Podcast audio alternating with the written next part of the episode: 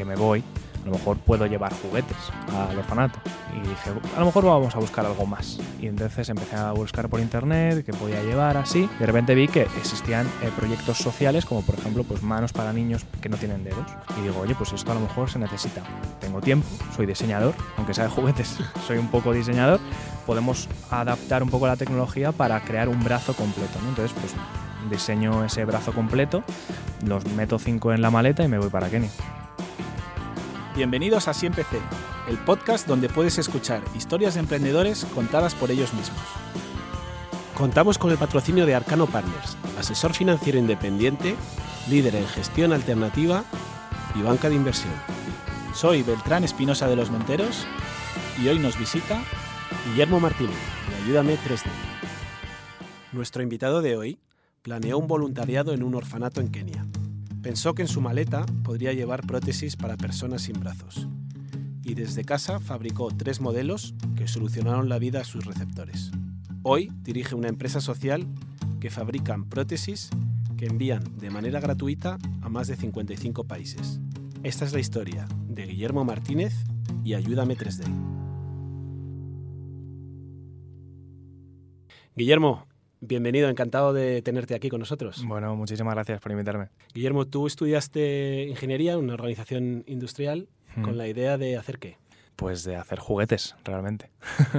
Tú de pequeño querías dedicarte a fabricar juguetes. Sí, sí, yo llevo estudiando la carrera de estudiar juguetes y de diseñar juguetes desde que nací, básicamente.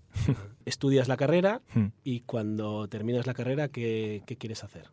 Pues yo acabo la carrera un poco sin saber muy bien qué hacer en general. Eh, busco prácticas, busco proyectos y a la vez me encanta el tema de la impresión 3D, sobre todo pues con esa idea ¿no? que hablábamos de, de cuando yo era peque que quería una máquina que hiciese juguetes, ¿no? Y bueno, pues poco a poco fueron saliendo, ¿no? Esto estoy hablando de 2015, 2016, me compro mi primera impresora empiezo a cacharrear ahí con mis cosas, hago un proyecto que es un dron en, en, la carrera, un dron como que no, da igual donde lo toques, que no, se, que no te haces daño, ¿no? Pues gracias a esa protección impresa en 3D, etcétera. Y veo que que bueno, que efectivamente quiero hacer drones, quiero hacer robots, quiero hacer juguetes. Y afortunadamente pues entro en, una, en, un, en, un, trabajo de diseñador de juguetes aquí en Madrid y estoy mucho tiempo, estoy dos años ahí desarrollando y tal, pero en mi tiempo libre, por cosas de la vida, pues también desarrollo un proyecto que a día de hoy es el 100% de mi día, ¿no? que es Ayúdame 3D. Porque tú acabas la carrera y decides irte a hacer un voluntariado, ¿no? Sí, a mí me cuesta mucho concentrarme, me, gusta, me cuesta mucho, la, la, carrera en general y todo el colegio y todo siempre me ha costado mucho, entonces pues estaba como hipersaturado, ¿no? No podía más y yo digo, bueno, es que me quiero ir, pues cojo una mochila y me voy a cualquier lado, ¿no? Entonces, bueno, pues en una conversación típica de comida, pues una, una, mi hermana conoció a una amiga que ya se había ido a Kenia, a un sitio, un orfanato, y dije yo, oye, pues mejor irme a un sitio conocido, que sé que está estupendo y tal. Pues nada, me compré los billetes, ya tenía todo preparado. Y entonces esto iba un poco en paralelo, ¿no? Yo estaba haciendo este dron que comentaba y estaba preparando ese viaje a Kenia, a un orfanato que no tenía que ver con la impresión 3D, pero dije, oye, ya que me voy, a lo mejor puedo llevar juguetes al orfanato. Y dije, a lo mejor vamos a buscar algo más. Y entonces empecé a buscar por internet qué podía llevar así. Y de repente vi que existían eh, proyectos sociales como por ejemplo pues manos para niños eh, y niñas que no tienen dedos. Y digo, oye, pues esto a lo mejor se necesita. Les pregunto a los del orfanato, oye, tengo esto, ¿lo queréis? Y me dicen, no tenemos a ningún niño que necesite esto, pero vamos a preguntar en el, en el pueblo de al lado, en Cabarnet. Está en el Valle del Rift, un sitio precioso. Y entonces de repente me mandan fotos de, gente adulta sin brazo, pero desde el hombro para, para abajo, ¿no? Entonces digo, esto no existe. Pero tengo tiempo, soy diseñador, aunque sea de juguetes, soy un poco diseñador, podemos adaptar un poco la tecnología para crear un brazo completo, ¿no? Entonces, pues diseño ese brazo completo, los meto cinco en la maleta y me voy para Kenia. ¿Y cómo, cómo los llevas? ¿En la maleta tal cual? pues los llevo un poco desmontados porque me da un poco de miedo. decir, este chaval que lleva cinco brazos en la maleta, que va a, ser traficante de, brazos. no lo sé. Yo, yo, dije, bueno, como me voy al orfanato, pues lo mezclo así con juguetes y tal. Y digo, bueno, pues es que son juguetes de Lego, de construcción y tal. Y nada, construí todo allí. Y, y bueno, pues ya con todo preparado vinieron estas personas y ya está. Y si les entregué esto, funcionó, que yo estaba muy contento porque estaba muy nervioso, sobre todo, ¿no? Porque era como, bueno, es que a lo mejor no les sirve, porque yo solo he visto una foto de WhatsApp de esta gente y de repente funcionó todo. Esta persona sin codo funcionó el brazo que había diseñado yo desde cero, esta mujer campesina podía coger un, cualquier cosa, o sea, es, estaba funcionando todo, era, fue un, un wow. Y la, y la gente a la que le ponías el brazo alucinaba, claro. Sí, sobre todo porque iban un poco al, al ver qué pasa, ¿no? Un poco a, oye, pues yo voy aquí porque me han dicho que venga, pero tampoco sé muy bien qué va a pasar. Y salían con un brazo. Y salían con un brazo y con muchas historias, ¿no? También el hecho de estar y estar presente e intentar explicarles todo, pues también me contaban sus historias y me decían, oye, pues es que yo por fin voy a poder estar ayudando en casa. O no, mi hermano va a tener que quedarse en casa conmigo, va a poder buscar un trabajo mejor y yo voy a ser más independiente, ¿no? O sea, al final no es solo agarrar una botella, sino mejorar tu día a día, mejorar tu empleabilidad y buscar eh, una, una vida más digna. ¿Y cuánto tiempo te llevó diseñar esas, primeras piezas? Pues unos mm, pocos meses, a lo mejor pocas semanas, un poco pues ideando con esta idea de, de brazos eh, mecánicos, porque esto, eh, no lo he explicado, gracias a la articulación de la persona, tira de unos hilos y unas gomas que hace que abra y cierre la mano. Digamos que utiliza la articulación natural, si tú tienes hombro, pues mueves un poquito el hombro para cerrar y abrir la mano. Si tienes codo, pues doblas el codo y abres y cierras la mano. ¿no? Entonces, con ese mecanismo, pues dije, oye, pues esto vamos a aplicarlo, ¿no? Y funcionó. ¿Y todas las que llevaste se colocaron, digamos? Se colocaron funcionaron y yo me volví aquí a España y dije, yo no me puedo quedar así, voy a crear algo. Entonces ahí nace Ayúdame 3D realmente. Y ahí dices, oye, esto, esto funciona, mm. voy a empezar a hacer más, ¿no? Claro. Pero tú empiezas a trabajar. Claro, efectivamente, todo va en paralelo. ¿Y, no cómo, es como... ¿Y cómo compaginas el crear estos brazos con tu trabajo? Primero monto el, el tinglao, ayúdame 3D, página web, página de Facebook y digo, hola, soy Guille, hago brazos, si quieres uno, escríbeme que te lo voy a dar gratis. Y empiezan a, a recibir solicitudes, ¿no? También la prensa, los vídeos y tal que iba subiendo, pues hacen mucho, hacen un empujón altavoz y empezó a recibir solicitudes tanto de España como de otros países. Y empiezo a hacerlos, ¿no? Entonces ya entro en este trabajo y entonces lo que hago es preparar mis máquinas en casa, me voy al trabajo, dejo una camarita puesta un enchufe wifi puesto y estoy en el trabajo trabajando mientras en mi móvil veo qué tal va. Y de repente si se fastidia algo, pues lo apago con el wifi, enchufe wifi y tal, me cabreo, vuelvo a casa a la hora de comer, lo arreglo, vuelvo otra vez. O sea, al final era una, una vida dura, que hacía lo que más me gustaba, que era diseñar juguetes, pero a la vez era una vida sacrificada sobre todo porque yo no quería dejar el bebé este, ¿no? De desarrollar este proyecto que al final a mí me llenaba muchísimo poder ayudar a tanta gente con, con lo que más me gustaba, que era la impresión 3D. Y claro, en ese momento eh, tú vas haciendo una a una, me imagino, hmm. y los materiales y el tiempo todo corre de tu bolsillo, ¿no? Sí, todo corría un poco de, pues, de lo que tenía, de lo que ahorraba, y también creé un pequeño bote online en donde decía, oye, esto va a ir a material, a impresoras 3D, a envíos, etcétera, ¿no?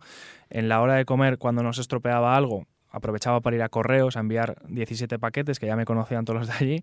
Esto iba para tal, para cual, para un montón de países. Y bueno, pues poco a poco sí que se fue generando este bot online, cada vez la gente iba más ayudando, entonces ahí como que se generó la, la entidad social, ¿no? Se, se, estableció, se formalizó para que no entrase en mi cuenta y bueno, pues siempre hay que tener cuidado con esas cosas y, y ser transparente con ello, ¿no? Entonces pues se generó Ayúdame 3D como entidad social, se formó y a partir de ahí pues empezamos a, a, pensar un poco más cómo expandirnos. En vez de estar en 10, 15 países, 20, que estábamos ya llegando y yo ya no tenía tiempo ni para vivir, pues dijimos, pues vamos a generar un proyecto en el que personas como yo con impresora puedan colaborar también. Entonces abrimos una convocatoria y pues una barbaridad, o sea, 100 personas eh, ahora mismo pues son gente con impresoras 3D, expertos y expertas en su casa, que colaboran con el proyecto y ya no solo sale de mi impresora, sino de cualquier impresora de toda España. ¿Y tú les hacías un pequeño training de cómo funcionaba? Eso es, eso es. nosotros les facilitamos el diseño, los tamaños y nosotros digamos que somos los que hacemos el match. Llega el beneficiario que lo necesita, y lo ponemos en contacto con esta persona pasándole el tamaño, el brazo izquierdo, derecho, el tipo, todo. ¿Y cuánto tardabas en hacer una, una, prótesis? Pues al principio mucho, sobre todo porque al final me iba demorando, los domingos eran muy largos y era terrible. Entonces, ahora mismo, pues más o menos estimamos que podemos hacerla entre pues, una semana, una semana y media, sobre todo también considerando que estas personas lo hacen en su tiempo libre, entonces les damos más tiempo y nosotros en la oficina pues a lo mejor tardamos un par de días en hacerla, otro, otro día en construirla y hacerle esos controles de calidad para enviarla. Y después de dos años en el que tú estás compaginando tu trabajo con los juguetes con tu empresa social, llega un momento en que, en que decides dejar tu trabajo, ¿no? Sí, desde que veo que efectivamente estamos en treinta y tantos países, en que ya no me tomo una cerveza con mis amigos porque no puedo, y digo, esto pues tiene que, tengo que decidir, ¿no? Y entonces, pues sorprendentemente decido dejar el sueño de mi vida de diseñar juguetes, que no, no es del todo, porque ahora mismo sigo haciendo cosillas, pero, pero el, el, trabajo como tal, pues lo dejo, ¿no? Y un poco sin saber muy bien qué hacer, porque digo, bueno, esto es una entidad social que entrega gratis brazos, tampoco es que esto sea el negocio del siglo, ¿no? Claro, y, estás, y además estás renunciando a un sueldo que tenías. Efectivamente, yo dije, bueno, pues mira, aprovecho, tengo, tengo el privilegio de seguir viviendo con mis padres, de tener unos ahorros y de haber tenido un trabajo durante un tiempo, voy a estar como un añito así viendo qué pasa, viendo qué pasa, pues sin sueldo y sin nada. Y entonces pues empecé a ver, empecé a valorar, empecé a... Y de repente te das cuenta que cuando te esfuerzas en un proyecto solo y tienes una ilusión increíble y tienes tiempo desde que te levantas hasta que te duermes, es que explota. Claro, le diste un empujón ahí brutal. No tiene nada que ver. Eh, pasamos, pues eso, hacemos una gestión a nivel comunicación increíble, pasamos a estar ayudando, pues en vez de pues, a 50 personas, a, a 300 que entregamos ahora abrazos en, en 55 países, no solo con individuales que nos escriben en el formulario de la web, sino que generamos alianzas con, con, entidades de todo el mundo que buscan personas. Lo hicimos con el Ejército de España hace poco que hemos entregado en Mali, Senegal y Líbano, formándoles a ellos para tomar medidas, para entregar los brazos. O sea que al final se genera un ecosistema increíble que hace que, crezca, ¿no? Y eso es gracias a esforzarte mucho y solo en una cosa. Y el producto me imagino que fue evolucionando con el tiempo, ¿no? Que ha sido claro. mejorando las prótesis. Eso es, nosotros hemos rediseñado, sobre todo con el feedback de las personas, pues íbamos aprendiendo un poco, también por nuestra parte, a nivel resistencia, a nivel eh, facilidad de imprimir, porque al final la impresión, pues eh, parece que le das un botón y tal, pero no, es complicado. Sí.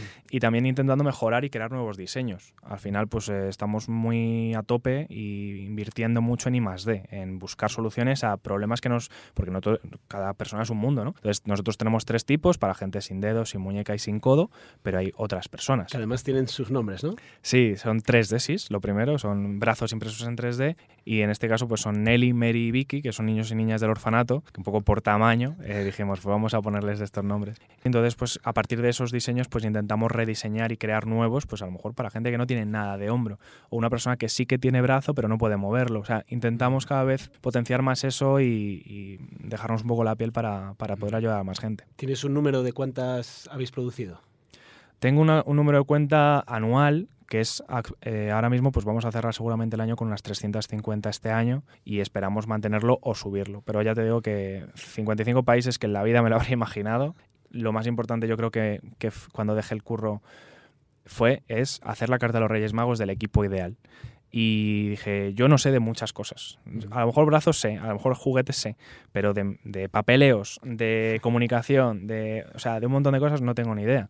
Entonces voy a buscar una, un equipo que haga eso, ¿no? Entonces ahora mismo somos seis personas, que están personas hiper implicadas y que a la vez pues eh, estamos haciendo que Ayúdame 3D crezca y ayude cada vez a más personas. Cuéntanos alguna historia de, de gente que le haya cambiado, porque claro, mucha gente dice voy a cambiar el mundo, vosotros cambiáis el, el, mundo de las personas de una manera radical, ¿no? Cuéntanos sí, alguna historia de gente que le haya cambiado la vida? Pues la primera a mí, porque yo, yo, ya te digo que yo tenía la cabeza muy de ingeniero, de yo entrego esto, al igual que entrego juguetes y ya está, ¿no? Pero cuando fui allí, y esa es un poco la primera experiencia, es cuando lo entregas de manera personal y te explican, pues por fin voy a, yo soy profe de primaria, que este siempre lo cuento, soy profe de primaria y por fin voy a poder coger un libro y una tiza a la vez. Y es como, ostras, es que efectivamente no puede coger un, brazo un libro y una tiza a la vez, ¿no? O aquí en España, también una persona, de hecho vive cerquita de aquí, una mujer que 80 y muchos años que, pues que no tiene fuerza, ¿no? Entonces al final nuestros dispositivos pesan 400 gramos como mucho cada uno, entonces ya podía abrir y cerrar la mano, podría, podía peinarse, podía ser un poco más independiente, lógicamente no vas a tocar la guitarra, pero oye, estamos mejorando su día a día, ¿no? Entonces yo creo que al final te tocan más los que, los que ves. Uh -huh. Y eso es, eso no es, es, impagable, vamos. Luego además, justo antes del confinamiento, fuiste a Kenia a montar una impresora ahí para que ellos mismos pudieran hacerlo, ¿no? Sí, eso es un poco la idea de Ayúdame 3D a partir de ahora, ¿no? Un poco fomentar el valor social de la tecnología a nivel educación, a nivel formación Pues sí, en vez de llevarme cinco brazos, me llevé dos impresoras y montamos ahí un tinglao de, de un laboratorio 3D en el mismo orfanato que empecé, en el orfanato Bamba, y formé a Lidia y a Nelson, que son dos chavales de allí, que bueno, pues que tenían muchas ganas de aprender, ¿no? Y al final, pues en menos de un mes empezamos a hacer brazos, empezamos a imprimir, eh, vinieron personas, les entregamos estos dispositivos y funcionaba. Y yo les dejé allí y lógicamente pues seguimos teniendo este, esta gestión y servicio técnico, por así decirlo, pero al final son, son amigos y siguen entregando este tipo de ayudas. Y al final eso es increíble, ¿no? Poder empoderarles a ellos para que no solo hagan brazos, y a lo mejor de repente montan un, un proyecto de, un modelo de negocio, lo que sea, pues también tienen esa tecnología y seguramente serán los únicos de la zona que sepan de impresión 3D y diseño 3D. Has comentado que ahora sois seis personas, que claro, estas personas tendrán que cobrar un sueldo. Sí. ¿Cómo, ¿Cómo, os financiáis? ¿De dónde sacáis el dinero pues, para esta impresora que habéis puesto en Kenia, para pagar los salarios, para hacer los envíos? Pues cuando empezó todo este, este tema de, de solo trabajar para Ayúdame 3D, empecé a pensar un poco de, oye, ¿Cómo puedo generar un modelo el cual no pierda la filosofía de entregar esto de manera gratuita, pero que sí me permita a mí vivir y a más gente que quiera entrar aquí, incluso tener un local en el futuro, tener estos materiales solventes. ¿no? Entonces, por una parte tenemos una, una rama tipo ONG, en la cual hay socios, socias, donaciones, productos solidarios, un montón de cosas, porque juguetes, eh, al final hacemos cosas así, muy entretenidas para un público, el cual puede ser desde muy estándar, o sea, cualquier persona que quiera entrar a la web puede colaborar de esa forma, pero por otro lado tenemos una parte más B2B en la cual eh, hacemos pues eso que te comentaba, ¿no? fomentar el valor social de la tecnología a través de formaciones y de educación. Lo que hemos creado es un programa educativo para colegios que se llama Helping, que tiene libro educativo creado por profes de tecnología y de ética en valores sociales. Eh, llevamos las impresoras al cole, llevamos el material, llevamos estos libros y nosotros lo que hacemos es formar al profesorado, porque qué mejor que el profesorado que ya existe allí, quienes eh, enseñen esos valores sociales ¿no? con sus alumnos y alumnas. Nosotros formamos a ellos y así ya les dejamos un poco que lo gestionen de, manera, de la manera que quieran. Al final, con este programa, los niños y las niñas hacen máscaras faciales del coronavirus, que empezó así un poco el, proyecto. Hacen brazos para otros niños. Hacen cajas Chemobox, que son unas, unas cajas que cubre la bolsa de quimio de niños y niñas en hospitales con símbolos de superhéroes, de dibujos animados. O sea, al final son niños que ayudan a niños y eso es súper bonito. Fantástico. Y al final es un producto que sigue siendo social y puede financiar, puede generar esta facturación en Ayúdame 3D. Y por otro lado, tenemos la pata eh, más responsabilidad social tecnológica, que lo llamamos nosotros, RST, que lo que hacemos es acciones de team building. En acciones normalmente en empresas que, bueno, pues que tienen diferentes departamentos, departamentos de 20 personas, 25 o los que sean, les juntamos en una sala, les llevamos impresoras y les enseñamos a imprimir. Ah, Directamente. En dos horitas, tú te imprimes tu llavero, te imprimes tu, tu nombre y mientras estás esperando, porque la impresión 3D es una máquina que imprime, o sea, no vas a estar dos horas mirando, les damos unas cajas con manos sin montar les decimos, vais a montar manos que van a entregarse a 20 personas. Ah, qué bueno. Y entonces durante todo ese tiempo, pues ellos mismos hacen esto, quien la hace mejor pues se lleva un trofeo, ellos se llevan su llaverito, o sea que al final es un proyecto que les cambia un poquito la mente, al final les da esa, esa idea de que al final la tecnología tiene que ayudar y además ellos, si es una empresa tecnológica, es una empresa que tiene un potencial o económico o de información o de formación o de, o de talento, ellos seguramente les dé un poco la vuelta y digan, oye, pues, ¿qué podemos hacer desde nuestra empresa para hmm. ayudar a los demás? ¿no? Porque lo importante es de lo que sabes, coger un poquito para mejorar un poco el mundo. Y si yo trabajo en una empresa que quiero hacer team building, mm. ¿cómo, tengo que hacer para contactaros? ¿A través de la pues web? A través de la web, ayúdame3d.org. Eh, hacemos yo hago conferencias eh, fomentando un poco el valor social de la tecnología y ahora estamos mucho también con el producto solidario. Eh, nos escriben empresas, fundaciones, eventos, sobre todo que ahora vuelven, para pedirnos pues llaveros de merchandising, mm. trofeos para una gala que tienen de no sé qué, porque podemos crear cualquier cosa. Eso es lo bueno de la impresión 3D, ¿no? Que podemos crear cualquier cosa. ¿Y los equipos, cómo, de dónde los sacáis? Las impresoras 3D, pues las impresoras 3D son financiadas, son, son bueno, tenemos eh, ahora mismo en la, en la oficina tenemos 30 impresoras, es como una granja social de impresión 3D y a partir de ahí pues hacemos todos estos trofeos, todas estas acciones y todo este prototipado y, y más de. Muy bien, en cuanto a los envíos, porque claro, dices que mm, mandáis a 55 países, claro, todo el tema aduanero, logístico y mm. demás debe ser complicado, ¿no? Pues es complicado, pero vamos aprendiendo. Yo creo que al final, eh, y, sobre todo, que siempre lo mostramos transparentemente lo que hay, lo que tenemos, si hay que pagar, pues se paga, o sea, que, que para eso está esta financiación y este proyecto, ¿no? Pues no, no por tener que pagar 20 euros más, 20 euros menos, vamos a dejar que una persona en cualquier parte del mundo no lo tenga. Entonces, pues hemos generado una, una especie de logística bastante sencilla en la cual eh, la persona cuando acaba el brazo, cuando esta persona construye el brazo y luego nos pasa los vídeos de control de calidad, de que vemos que todo está correcto, le generamos nosotros mismos el, el envío. Y llega una persona, se lo lleva y llega directamente al, destino. Entonces, con eso, pues facilitamos mucho eh, los envíos, los movemos para aquí y para allá. Y eso nos facilitó mucho, por ejemplo, en, el confinamiento, cuando hicimos estas máscaras faciales, que a lo mejor, pues yo creo que todos hemos visto en las noticias, pues gente con impresora que ha hecho esto. Pues nosotros entregamos a más de 20.000 personas y nos centramos no en hospitales, sino en pequeños sitios, en pueblecitos, en farmacias, en residencias. Y fue gracias a haber aprendido esta logística que pudimos entregar pues en todos los sitios que nos iban pidiendo pues todas estas máscaras y tal. Y al final, pues, oye, pues también es una lección aprendida. Yo no sabía que iba a aprender de logística tanto hasta que he hecho esto. Habrás tenido que aprender también de comunicación, ¿no? Porque para dar a conocer hmm. esta iniciativa, ¿cómo lo hacéis?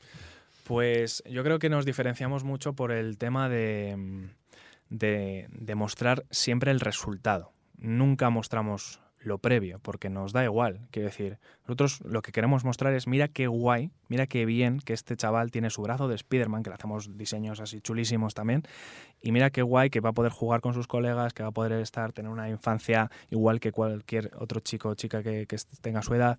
Eh, mira este chaval de, Kenia que tiene ahí su, su puede, puede tener un nuevo trabajo. O sea, al final mostramos lo, lo bueno que tiene todo esto, ¿no? Y a partir de ahí, a partir de desarrollar eso, pues ya la gente puede financiarlo, puede generar estos. Entonces yo creo que la comunicación positiva en este caso es, y sobre más que positiva además, tangible, porque nosotros lo, lo, guay es que podemos, se puede ver los resultados, nosotros mostramos los resultados, no es simplemente, oye, mira, queremos hacer 50 brazos, ¿nos ayudas? No, es, oye, mira, hemos hecho 50 brazos, mira Pepito, fulanito, menganita, que tienen estos dispositivos. Y además hacen falta noticias positivas. Sí, sí, a nosotros nos encanta y vamos, nos, lo pasamos muy bien comunicando. Hemos hablado de, producto, de logística, de financiación, de marketing, recursos humanos. La verdad es que tocas todas las áreas de una empresa, ¿no? Supongo que son cosas que has ido aprendiendo poco a poco sobre la marcha. Mm. ¿Has tenido algún, alguna fuente de inspiración? Mm, yo creo que he ido aprendiendo mucho, oye, gracias a, poder estar en eventos, en poder estar en mesas redondas, en charlas, conocer a, personas influyentes también en España de innovación social, de emprendimiento social, que al final yo creo que nos conocemos mucho entre todos y todas y al final nos ayudamos, ¿no? Eh, realmente inspiración, pues ya te digo que es toda esta gente, todos estos proyectos sociales que cada vez están más centrados en, oye, pues sí, queremos vivir de esto y queremos generar mucha riqueza, pero también queremos generar esta riqueza social y, mejorar y resolver problemas que existen, ¿no? Entonces, eso para mí es muy, es muy influyente. Pero también para mí un gran apoyo y una gran inspiración es toda la gente de mi alrededor, ¿no? Que, que en ningún momento me han dicho, tío, ¿qué haces? ¿no? O sea, siempre, siempre he sentido un gran abrazo y un gran apoyo en todo. ¿Es posible vivir de siendo un emprendedor social? Es muy posible y de hecho muchas veces es incluso muchísimo más rentable que, que, no siendo social, porque al final el mundo está cambiando, el cliente está cambiando y cada vez estudia más qué es lo que está consumiendo. Entonces, eh, si no tienes un impacto positivo en el planeta o en la sociedad, yo creo que cada vez eso se va a valorar más. Entonces, oye, nosotros estamos encantados de que nuestro, nuestro fin sea social, sea el ayudar a gente, oye, y si podemos eh, financiarnos mientras, pues genial. Para el futuro, ¿qué proyectos tienes en marcha o en mente? Así pues mira, la idea es retomar un poco el tema de los laboratorios 3D, llegar a más países, generar estos, estos proyectos, buscar también patrocinadores, empresas, empresas o fundaciones patrocinadoras que puedan financiar esto, cada vez hacer más colegios, cada vez generar más proyectos educativos, también en empresas, por supuesto, estos team buildings, ya te digo, hemos hecho unos cuantos y siempre nos pasan el feedback de, joder, qué guay, vamos a hacerlo el año que viene, ¿no? Entonces eso para mí es, es lo mejor, ¿no? Porque así nos permite, pues en vez de ser seis personas, ser doce el año, el año que viene, que es muy necesario sobre todo por el I que es lo que más me apetece a mí. tenemos en el Excel archivados a lo mejor tres o cuatro personas que no sabemos, en esa época no sabíamos cómo ayudarles. Pues ese Excel tiene que acabarse y tenemos que desarrollar ya ideas y, crear prototipos y, diseños de ayuda que les puedan ayudar a estas personas y eso se consigue pues con esta financiación, estos proyectos y esta inversión en equipo y en, en ayudas. La historia de vuestra empresa está empezando a ser conocida, ¿no? Cada mm. vez sale más en, en medios. Pero si hay alguien que nos escucha por primera vez y pudiera ayudarte, ¿qué pedirías? ¿Cuál sería tu carta a los reyes? Oye, pues me encantaría que alguien me ayudara con... Pues con mil millones de euros, también te digo. es que, ¿qué cosa preguntas? No, pues a, nivel base es, conocernos, ¿no? El hecho de conocernos o seguirnos por redes sociales, ayúdame 3D, es algo muy importante porque tú no sabes quién te puede seguir a ti y puede decir, ostras, si yo, yo necesito esto. Porque hay 83 millones de personas en el mundo que no pueden permitirse un dispositivo. No es que no tengan brazo, es que no pueden permitirse, o sea, hay más. Pero ¿cuánta gente hay que le falta un brazo? Que le falta un miembro, eh, según la OMS, pues unos 100 millones de personas en el mundo. Sí. O sea, que te queda camino Sí, sí, hay que llegar a esos 83 millones. Entonces, pues, oye, pues eh, qué mejor que comunicarlo, ¿no? Porque encima son personas que muchas veces a nivel psicológico están muy invisibilizados. Hay que ayudar, ¿no? Hay que ayudar, hay que visibilizar este problema. Entonces, bueno, pues qué mejor que compartirlo, ¿no? Por otro lado, pues, eh, lógicamente, toda esta parte de, productos solidarios, de ser socios, porque al final es un colchón maravilloso para poder seguir fabricando, comprando este material, comprando estos, eh, financiando estos envíos. Y por otro lado, pues invito a todos los colegas y a empresas a que busquen información, porque también tenemos programas muy interesantes que, que no tienen por qué ser para grandes corporaciones o grandes institutos. ¿no? Hay, hay, cosas desde muy, muy pequeñitas que se puede colaborar.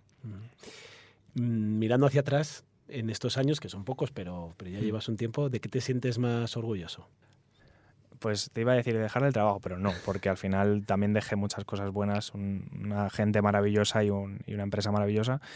Pero, pero eso fue una gran decisión, ¿no? Pero fue una gran decisión, nunca, nunca piensas, joder, igual... No, no, fue una gran decisión y, y Porque fue lo que te permitió darle el, Efectivamente, es que, es que si no habría caído poco a poco y eso yo nunca me lo habría perdonado. Entonces yo creo que, bueno, pues... Eh, ¿Qué me has preguntado, perdón? Sí, ¿De qué estabas más orgulloso en, estos años? Pues, pues yo creo de, de potenciarlo, de, no de dejar el trabajo, sino de decidir eh, potenciar más Ayúdame 3D, enfocarme en ello, buscar un modelo de negocio sólido, escalable, rentable, aprender a que se puede vivir de hacer el bien también, porque yo al principio también decía, no, es que esto siempre va a ser un hobby, va a ser tal. Mm. No, realmente es un esfuerzo muy grande en mi vida, en mi día a día.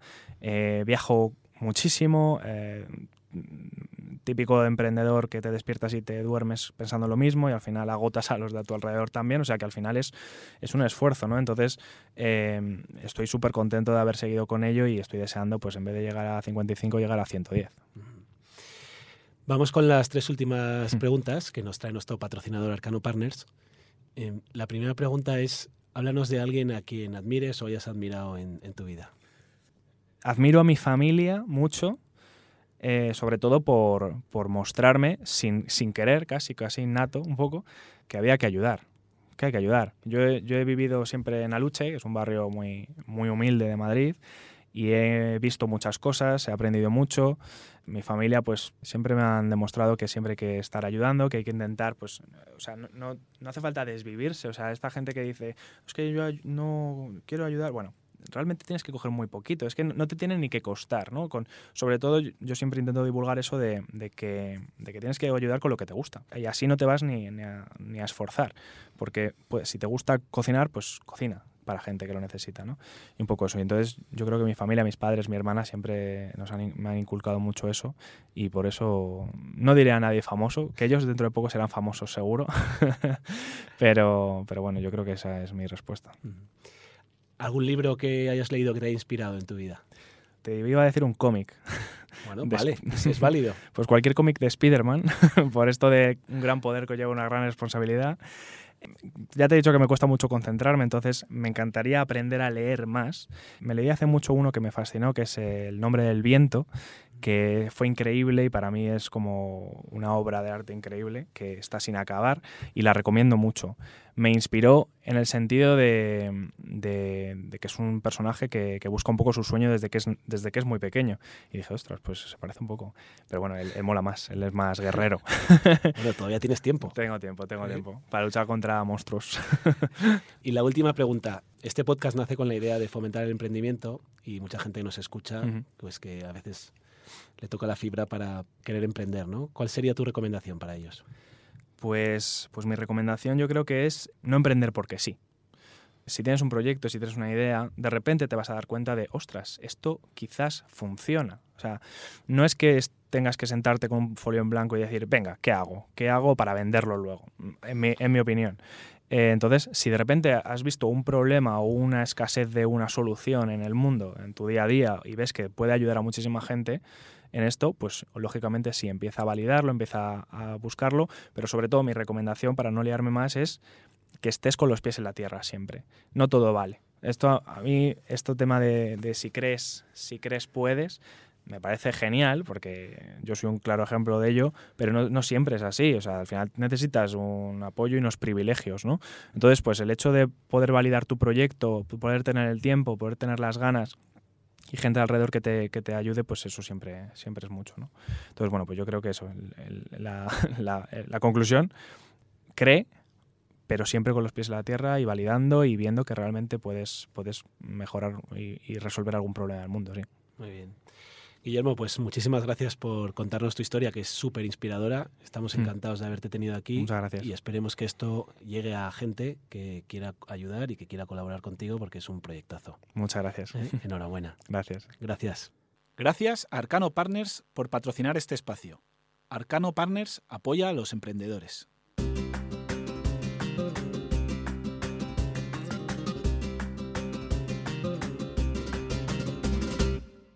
Si queréis estar al día, podéis suscribiros a nuestra newsletter en nuestra web asiempc.com.